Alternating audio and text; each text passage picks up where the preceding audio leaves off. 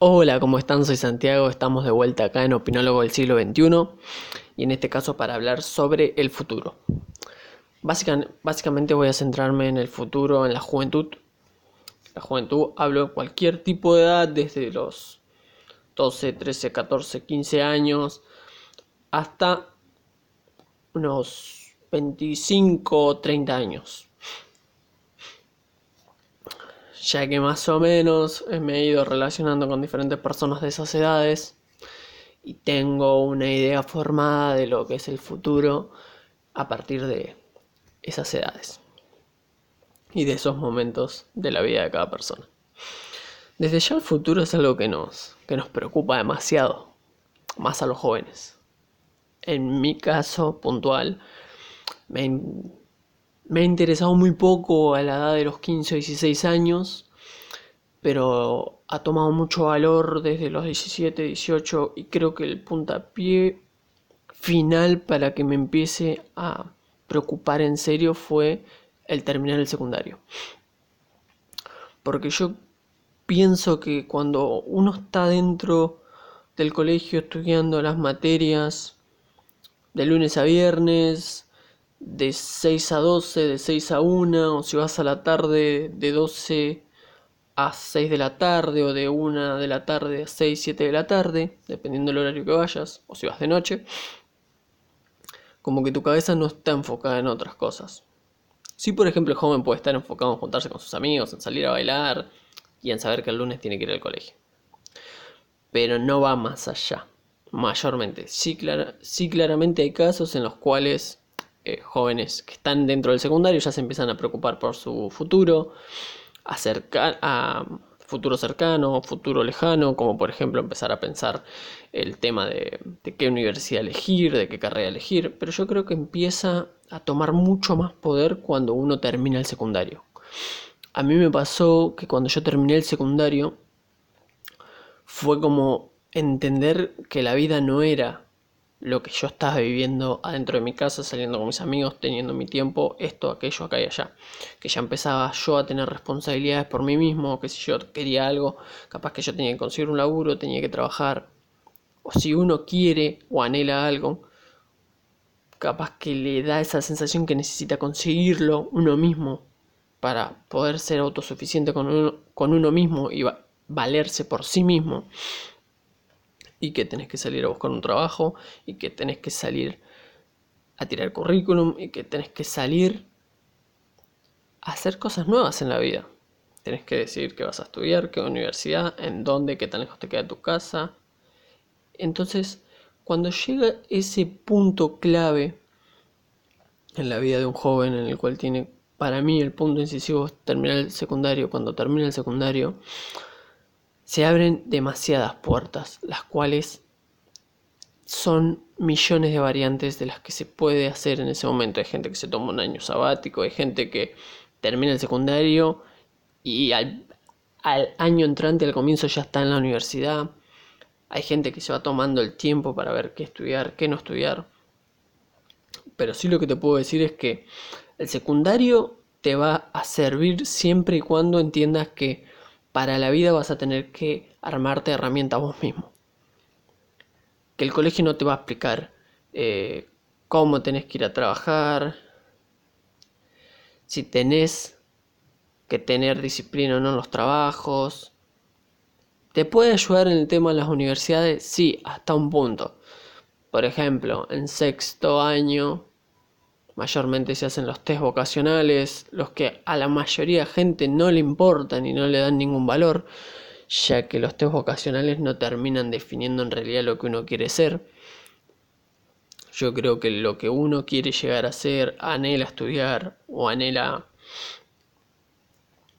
trabajar de eso, va a ser algo más propio de uno, va a llegar a ser algo que que sabe que lo va a hacer con el amor y que le va a generar felicidad más allá de lo monetario o lo económico que le pueda generar. Pero el futuro depara muchas cosas nuevas y depara también como una nebulosa muy grande dentro de la vida de un joven en la cual tiene que salir al mundo y muchas veces ese joven no tiene las herramientas necesarias para salir a ese mundo. Porque los padres dentro que van en el secundario, creo yo, cometiendo un error, lo único que lo van preparando es diciendo o repitiendo el vas, tenés que ir a trabajar, o tenés que ir a la universidad, o tenés que elegir qué hacer de tu vida. El tema es que te explican el, el final de la película y no el proceso. Porque el final es estudiar la universidad, el final es, trabajar, pero el proceso nadie te lo explica.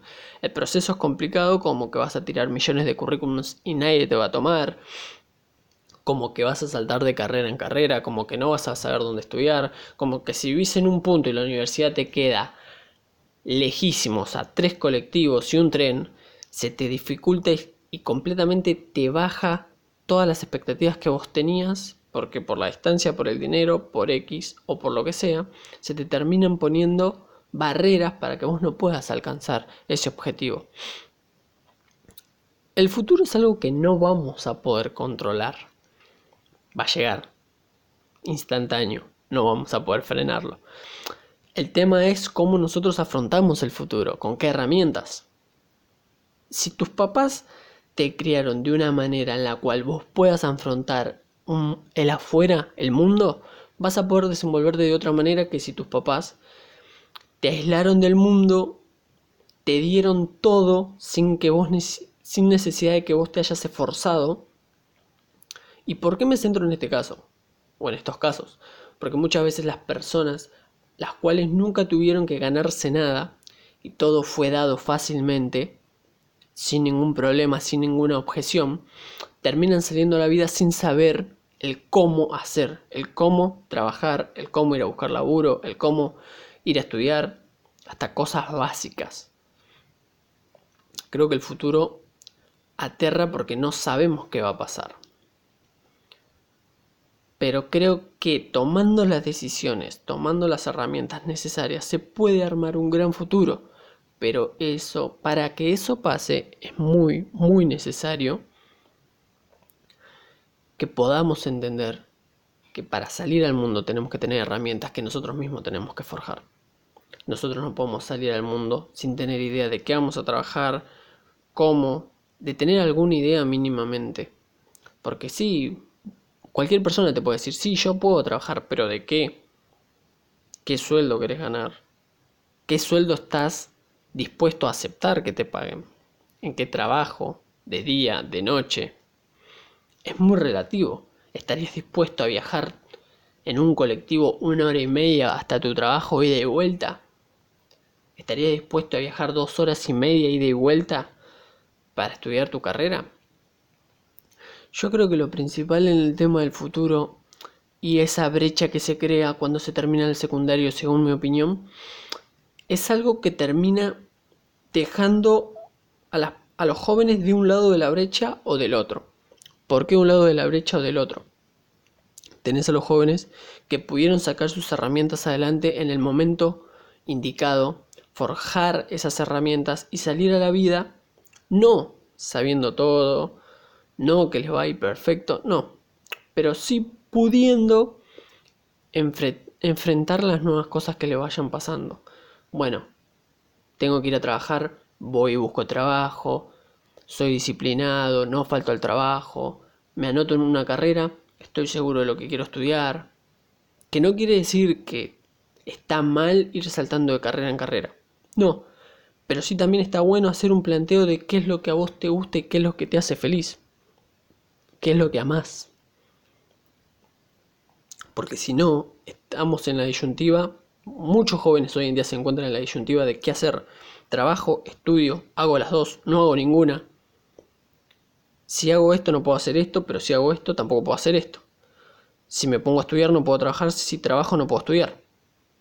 Porque la carrera que yo quiero hacer, si yo veo en Rodríguez, la carrera está en Capital y entre viaje, viaje y los días que tengo que ir no puedo trabajar porque si consigo un laburo los horarios no me dan con la universidad y ya es un despelote.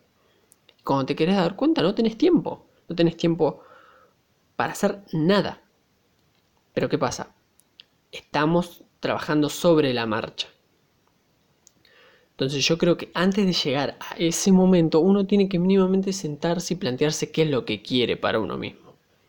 Que no quiere decir que vaya a ser, que vaya a estar bien o vaya a estar mal. Cada decisión que nosotros vayamos tomando en nuestra vida va a traer sus consecuencias malas y va a traer sus consecuencias buenas. Y hay que aceptar equitativamente las dos partes que salgan. Pero creo que es muy importante poder entender que el futuro no lo vamos a poder ni frenar ni controlar. Pero que, tampoco le tenemos que tener miedo. Que el futuro va a deparar lo que nosotros decidamos en los momentos cúlmines en el presente. Porque las decisiones que tomemos en el presente van a repercutir en el futuro.